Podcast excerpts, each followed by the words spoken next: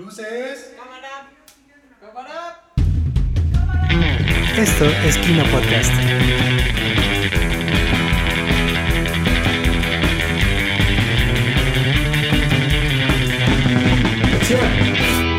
Comenzamos.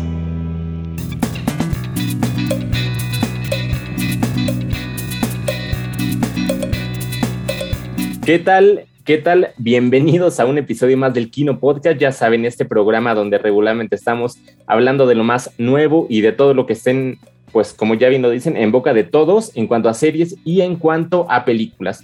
Mi nombre es Jared Nolasco y me da mucho gusto que nos, que nos acompañen en una edición más. Y en esta ocasión tenemos dos eh, producciones bastante importantes, bastante anunciadas por sus respectivas plataformas y para discutirlas estoy acompañado nada más y nada menos que por eh, Soluna. ¿Cómo estás? Hola amigo, muy bien, muy emocionada. Este, los dos proyectos, la verdad es que a mí personalmente me gustaron mucho, entonces me emociona hablar de ellos. ¿Tú cómo estás, Andy?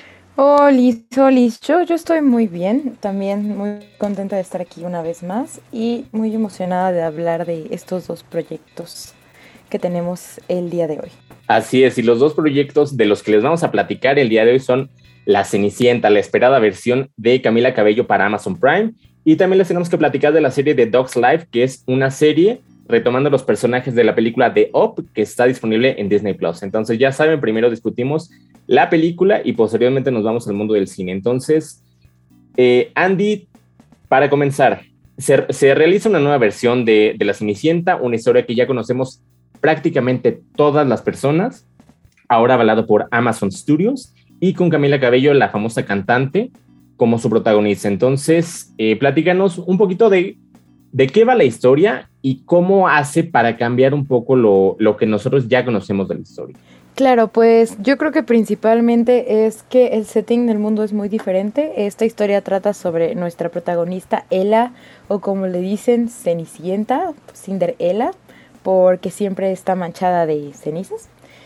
Eh, y pues nos cuenta la clásica historia de una chica que es adoptada por su madrastra al fallecer su padre. Y pues nada, esta historia tiene un enfoque bastante diferente porque eh, la caracterización de nuestra protagonista es muy diferente a la caracterización que suele tener a nivel genérico en las otras interpretaciones que hemos encontrado. Entonces hay muchísimos detalles que cambian.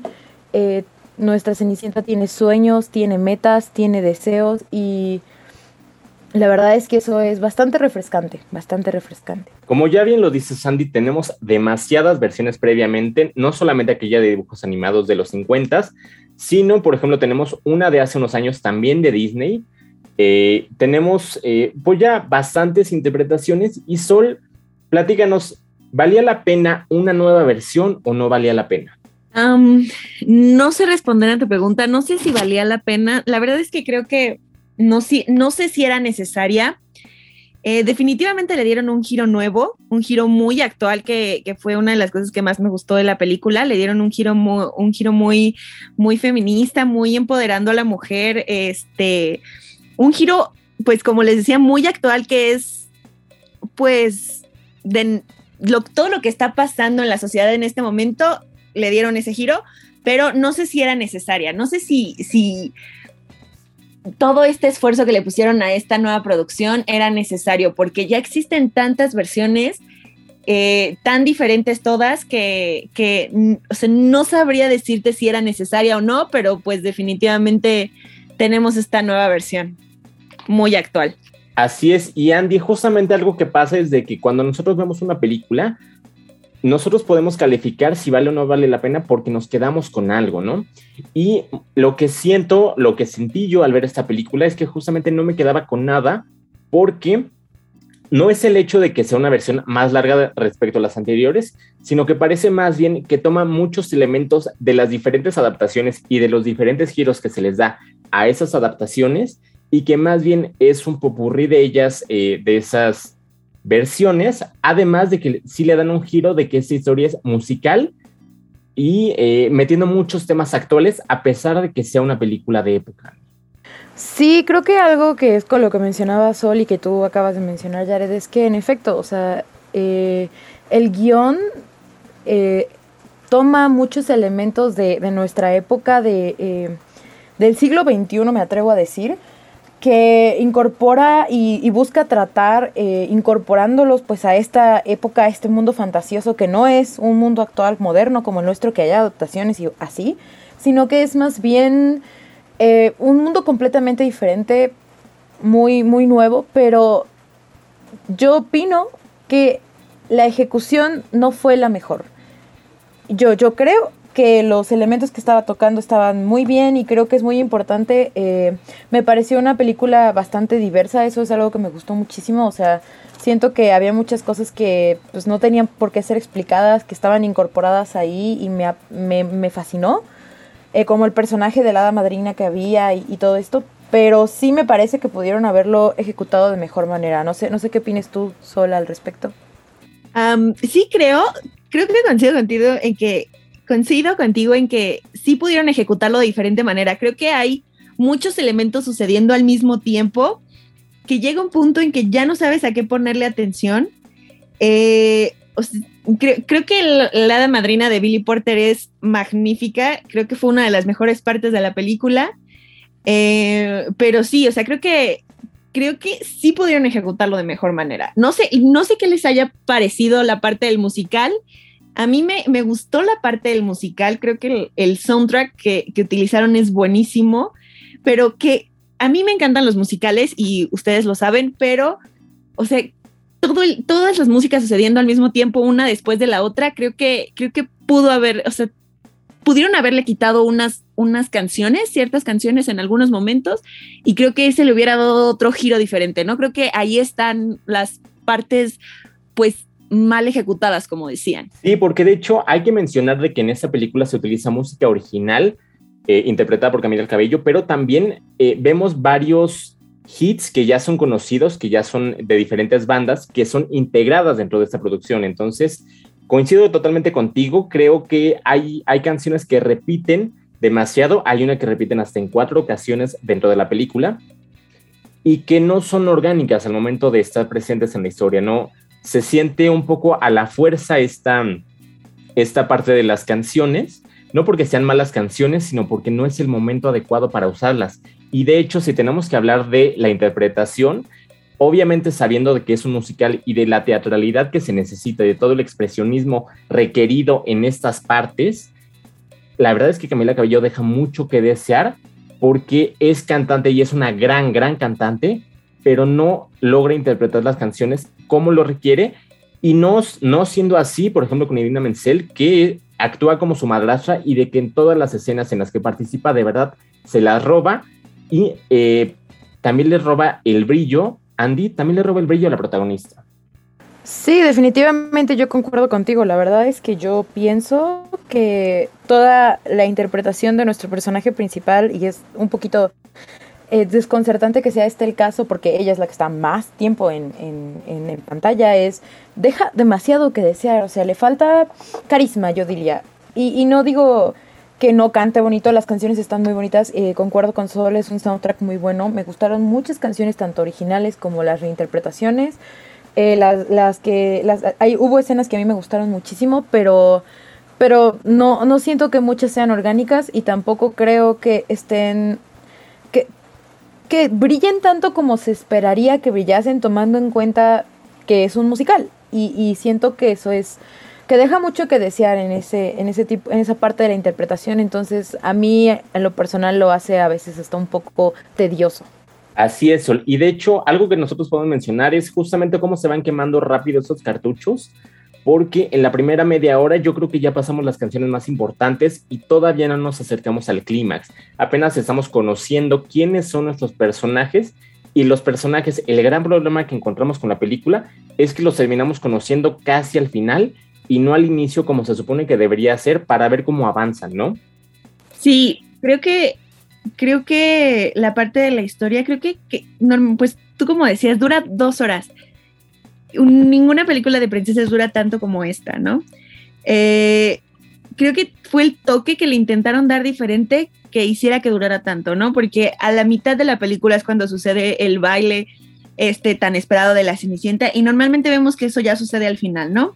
Creo que todavía falta como como acomodar bien las piezas, acomodar bien las partes del guion para que esta, para que esta película hubiera sido lo que todos hubiéramos estado esperando, ¿no crees, Andy? Claro, definitivamente. La verdad es que yo, yo opino que, que pudo haber estado mejor ejecutada y eso le, le resta muchos puntos para mí. Creo que hubo demasiado hype, o sea, hubo demasiada como expectativa y no, a mi parecer siento que no las cumplió pero no creo que sea una, una, una, una, mala película, pero sí deja mucho que desear. A mí en lo personal deja mucho que desear la manera en la que están escritos los personajes, no tanto como la interpretación, pero siento que faltaba caracterizar muchísimo y como decía, como comentabas tú, Jared, hace un momento, no los acabas conociendo, entonces no puedes no puedes eh, apoyarlos, no puedes desear que, que cumplan sus sueños, que cumplan sus metas, porque realmente no sientes esa conexión hacia ellos. Así es, y de hecho el gran problema que nosotros encontramos es en el guion. El guion, que es la base de la película, es lo que no está bien sustentado. Y eso lo menciono porque se nota en la película cómo todos y cada uno de los actores están intentando dar su mejor papel, su mejor versión eh, con las piezas que tienen, que es el guion, y que aún así no pueden justamente porque no tienen unas buenas bases. Entonces, a pesar de toda la, toda la producción y todo el dinero que puedan tener una película tan importante y tan esperada, eh, sobre todo siendo el sello para este mes de Amazon Studios, eh, deja mucho que desear justamente por eso, justamente porque no se le da algo verdaderamente diferente a pesar de todas las cosas que se intenta, porque justamente eh, tenemos versiones como la de Hilary Duff, donde es la historia de la Cenicienta, pero le cambian muchas cosas para hacerla actual, para, para, para hacerla en una preparatoria, en ese caso de los Estados Unidos, y de que ahí sí sea eh, mucho más orgánica la historia e incluso se pueda alargar un poco más porque el baile en esa película termina siendo a la media hora. Aquí no, aquí tenemos diferentes historias, apenas vamos, vamos acercándonos al baile pasada la primera hora, entonces eh, justamente, justamente, como ya lo decíamos desde hace rato, justamente es una mala concepción de película y es un mal trabajo de guion el que no permite que todo esto brille, además de lo que ya mencionábamos, de que a pesar de que tienen buenas intenciones los actores, no pueden interpretar Sol. Sí, creo que como mencionas, o sea, por separado las cosas son muy buenas. O sea, por separado las canciones son increíbles. Eh, por separado la producción a mí me parece bastante buena. Los castillos, este, el sótano de Ella me parece pues bastante, pues creíble que vive ahí, como Cenicienta toda la historia los vestidos, los vestuarios, o sea, como todo por separado brilla por sí solo, pero ya cuando lo juntas es como, como el problema. O sea, en general, yo estoy, eh, sí, sí, sí estoy hablando como de criticar esta película, estoy viendo de manera muy objetiva, porque a mí la verdad es que sí me gustó, o sea, a pesar de todo lo malo que tiene, sí es una película que disfruté, ¿saben? Sí, sí, sí, te entiendo bien. Y es que por supuesto hay cosas que sí están bien hechas, eh, como, ya, como ya bien lo dices, por separado hay muchas cosas que están muy bien ejecutadas. El problema es juntándolo y también que teniendo un presupuesto tan elevado y tanta publicidad es mucho más evidente el fracaso que nosotros estamos viendo. Y una cosa que quiero contar, eh, que quiero que me cuentes, Andy, es que justamente el parte del contrato que tenía Camila Cabello implicaba de que ella doblara su versión al español latinoamericano y entonces nosotros podemos encontrar su claro acento cubano metida dentro de un acento neutro que se está viendo en la versión en español para quienes decidan verla de esa, de esa manera y entonces se siente todavía más anticlimática de lo que ya la podemos encontrar solo por interpretación, Andy. Claro, definitivamente, o sea, el acento que, que Camila tiene sí cambia muchísimo, eh, si de por sí a veces es difícil que sea orgánica como la manera en la que se ejecutan todas las escenas, el acento de Camila no ayuda para nada. Eh, yo la verdad es que preferiría no verla en latino solamente por eso, pero definitivamente creo que eso le, le resta puntos al hecho de que no lo no estaba considerado de antemano, o sea, no sé si no lo revisaron al final, si por como cumplir el contrato lo hicieron, pero sí creo que eso fue una cuestión un poco floja por parte de este pues de la dirección y todo, entonces no sé, yo yo opino que lo hace muy anticlimático, como tú mencionas, Jared. A mí, la verdad es que eso sí es un detalle que sí me disgustó bastante. Ay, justo yo hablaba de este punto con, con mi familia hace rato que la estábamos viendo. Es que lo que pasa con esto es que Camila es cantante y es una asombrosa cantante, como tú decías, Jared, pero no dobla, o sea, no sabe doblar, entonces se siente muy, muy falso porque sus, lo que dice no cae con los labios. Entonces, o sea, como, como normalmente estamos acostumbrados, México nos tiene acostumbrados a un gran doblaje. El doblaje que hace México en todas sus películas o en la mayoría de las películas es grandioso. Tenemos grandes actores de doblaje y que hayan elegido a, o sea, a eh, me encanta el acento cubano de Camila, pero que no caiga con los labios lo hace muy falso y se siente muy falso y creo que eso le resta muchísimos puntos a la película cuando la ves en doblaje latino. Entonces, sí era como un punto que quería discutir y justo lo, lo, decía yo con mi familia, es que podría, eh, Camila es una gran cantante, claro que sí, pero no sabe doblar. Y, entonces ahí es ese, ese es el problema, o sea, que no, no tiene estudios o no tienen la experiencia que tienen los actores de doblaje a los que estamos acostumbrados. Y ahí está el problema. ¿Tú qué opinas, Jares? Sí, estoy totalmente de acuerdo. Yo creo que el gran problema, más allá del acento que pueda tener o no, es la adicción. Entonces, eh, simplemente para un comentario final, Andy, eh, y por supuesto que nos digas si la recomiendas o no, ¿qué, qué, pasa? Yo creo que y, y, digo, esto va a sonar tal vez un poco duro de mi parte, pero de verdad creo que lo que menos me gustó de toda la película fue Camila, su personaje, su interpretación, todo eso dejó tanto que desear para mí que de verdad, o sea, yo estoy de acuerdo con Sol, México tiene un doblaje bastante impecable, entonces sí es muy molesto que sea como, parece más pro, para mí parece más promoción específicamente para Camila que porque sea una película. Entonces, no sé, yo la verdad no me parece una buena película, yo no la disfruté y yo no la recomendaría, pero no sé, Sol, ¿tú qué opinas? Yo sí la recomiendo, sí te, o sea, sí te gustan los musicales, si te encantan los musicales, 100% te la recomiendo. Si te gustan estas historias, eh, pues dramáticas, ficticias, claro que te la recomiendo, es muy buena, pero si te gusta ver algo real, si te gusta ver, pues con que una película sea perfecta, si te gusta que esté increíble al 100, no, no creo que la disfrutes, pero fuera de eso, si, si esperas ver ver una historia que te divierta, que, te entretenga el rato, 100% te la recomiendo, te la vas a disfrutar mucho. Así es, de mi parte, bueno, creo que después de todo lo que hemos dicho, es claro que yo no la recomiendo, pero por supuesto, ustedes quien, quien tenga la mejor opinión, eh, por supuesto que coméntenos si la vio, si no la vio, eh, si la vio, qué le pareció, le gustó, no le gustó. Y nosotros tenemos que cerrar de esa manera la sección de cine que ya pues consumió bastantes minutos y nos tenemos que ir rápidamente con televisión.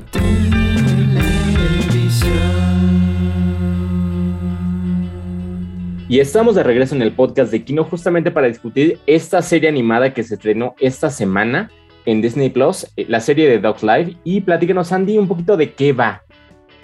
Bueno, pues como tú ya lo habías mencionado antes, Jared, es una serie que retoma los personajes de eh, la obra de Pixar Up. Eh, y nos recuenta un poco de qué, qué transpiró después de todos los sucesos que pasaron en la película. Es, una serie cortita, solo tiene 10, este, 5 capítulos, cada uno es de 10 minutos, entonces está bastante digerible y es, a mi parecer, una, una pequeña serie bastante, bastante doméstica. Así es, una serie bastante recomendable para la familia porque de hecho, pues de eso es, habla de la amistad, habla de la familia, habla un poquito de, de todas esas cosas. Son episodios que ya bien lo dijiste de 10 minutos, pero si le quitas créditos y el doblaje y todo eso, terminan siendo de 7, entonces de verdad es muy rápido que la veas este Sol de verdad es de las mejores producciones que le he visto a Disney Plus desde su lanzamiento. Ay, completamente de acuerdo contigo, amigo. Me encantó esta serie. Creo que lo más bonito de la serie es que como ya conoces a los personajes, como ya te encariñaste con ellos desde Off, la disfrutas. O sea, se te pasa volando. Yo me aventé los capítulos súper rapidísimo porque no lo sientes. O sea, quieres volver a verla, o sea, quieres volver a verla, quieres ver un capítulo después del otro, porque amas tanto, tanto a los personajes que te encanta ver la historia que, pasó después. Em, todo está increíble en esta serie. me encantó, me encantó. no sé tú qué opinas, Andy. Yo estoy totalmente de acuerdo contigo. La verdad es que la devoré, la amé, la volvería a ver y la veré un millón de veces porque es muy, muy. Es, es extremadamente adorable, o sea, todo lo que transpira, todo lo que sucede, todos los personajes que de por sí, como tú ya mencionabas, Sol, nos tienen muy encariñados, la verdad es que solo le, solo le, le suma a la experiencia que se puede tener, por ejemplo, si vuelves a ver la película una vez que terminas de ver, este pequeño segmento es, es muy adorable, yo, yo la disfruté mucho, eh, no sé, Jared, ¿tú qué opinas al respecto? Ah, yo la disfruté de inicio a fin. De hecho, realmente no necesitas ver la película para poder tener contexto. Posiblemente te preguntas por qué demonios este perro está hablando, pero fuera de eso, es, es muy. Este, es muy independiente. Es una, es una serie de cortos, porque realmente son cortos, muy, muy independientes, pero de verdad muy agradables. Y cada una tiene una moraleja diferente. Y dentro de, dentro de, estas, eh, dentro de esta serie, lo que podemos encontrar son algunos chistes un poquito recurrentes, justamente, por ejemplo, eh, el, tenemos un chiste muy recurrente con una ardilla, por ejemplo. Tenemos a Carl, que es el señor mayor que ya vimos, que justamente está lidiando con la vejez, pero al mismo tiempo tener esta responsabilidad de tener un perro joven. Entonces, Sol, yo creo que, yo creo que son, son elementos muy bien armados. Y como ya decíamos, por ejemplo, cuando analizábamos la, la de Monsters at Work, eh, lo que pasa es de que no sobreexplotan la historia para, para contar más de los personajes. O sea, si siete minutos era lo adecuado, en siete minutos está muy bien que la hayan dejado. Sí, completamente de acuerdo. Creo que, que lo hayan hecho justo, lo bueno, que hayan hecho los cortos tan cortos, tan aparentemente eh, pequeños de cinco minutos, creo que es perfecto. Creo que no necesitas más que te cuente que te cuenten una historia pequeña de lo que pasó con Dog. Y, y eso me gustó muchísimo, que se enfocaran en el perrito, o sea, en, pues justo en la vida de Dog, ¿no? O sea, me encanta que hayan metido a, Freddy, al señor Fredrickson y, y, a, y al pequeño humano, que los hayan metido y, creo que eso llena más de vida a la historia, pero todos los pequeños chistes de Dog, o sea, todo lo que todo lo que pasa con el perrito creo que te hace sentir identificado, ¿no? Cada vez que yo veía a, a, Dog, o sea, pensaba en mi perro y, y creo que es lo más bonito, ¿no? Que es una serie es una serie con la que te sientes identificado, que amas a los personajes, que, que, todo está bien hecho, como les decía. La animación es tremenda. Ay, no puedo. Yo amé esta serie. ¿Tú qué dices, Jared? Sí, no, yo, yo, ya les dije, estoy encantado con la serie, me reí muchísimo con los pequeños chistes que había. Y pues tenemos ya que cerrar este podcast, entonces Andy, platícanos, ¿la recomiendas o no la recomiendas? Sí, yo la recomiendo al 100%, es una muy bonita serie y es muy cortita, entonces es muy digerible. Es, concuerdo contigo, una de mis favoritas. Así es, ya lo saben, cinco episodios en Disney Plus, solo pues tenemos que hacer esto de, de oficio, ¿la recomiendas o no la recomiendas? claro que la recomiendo. No se tarda ni dos horas en verla y va a valer completamente la pena. Eh, van a ser los mejores minutos invertidos de su día, se los prometo. La recomiendo 100%. De hecho, yo creo que no son ni 40 minutos lo que, lo que inviertes viéndola, pero de verdad se disfrutan muchísimo, se pasan rapidísimo. Pero bueno, nosotros de esta manera tenemos que cerrar el Kino Podcast.